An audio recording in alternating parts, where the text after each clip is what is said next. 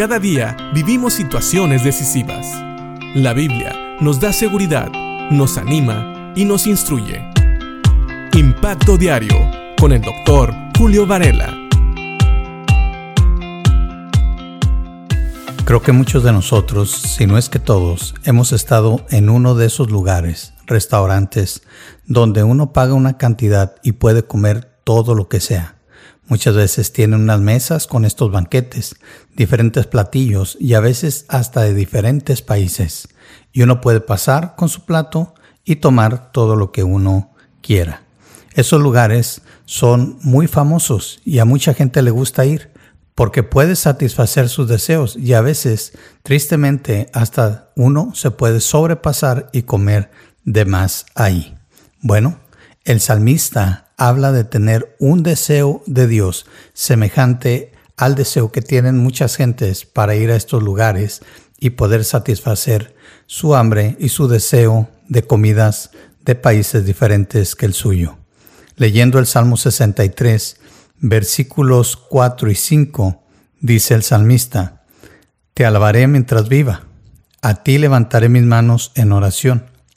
Tú me satisfaces más que un suculento banquete te alabaré con cánticos de alegría. Aquí tenemos al salmista.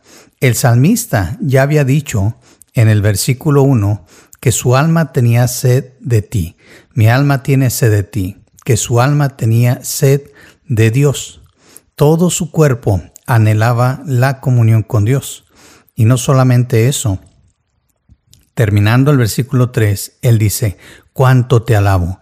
Y dice en el versículo 4 que mientras él viva va a alabar a Dios. No sé si tú tienes todos los días ese deseo de alabar a Dios con todo tu ser, toda tu vida.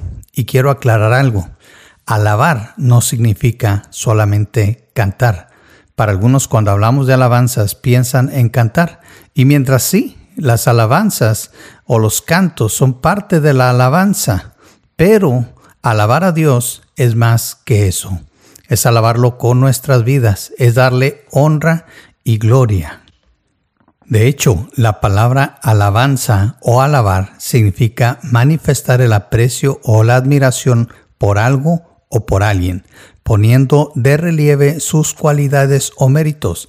Tal vez esta definición ya la habíamos visto antes y la puedes encontrar.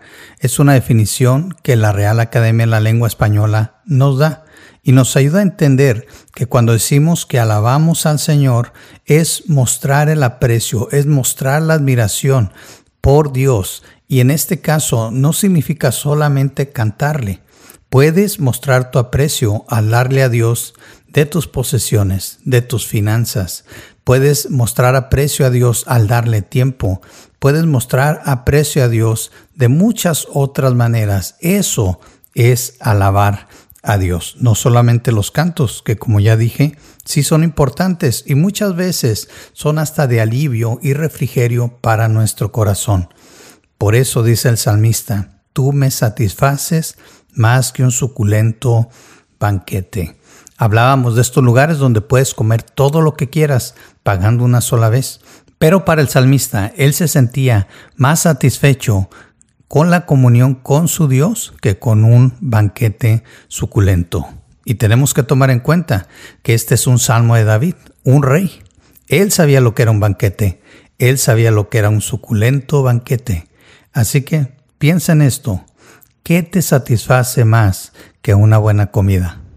¿Realmente te satisface la comunión que tienes con Dios? ¿O estás buscando aún? ¿Sabes?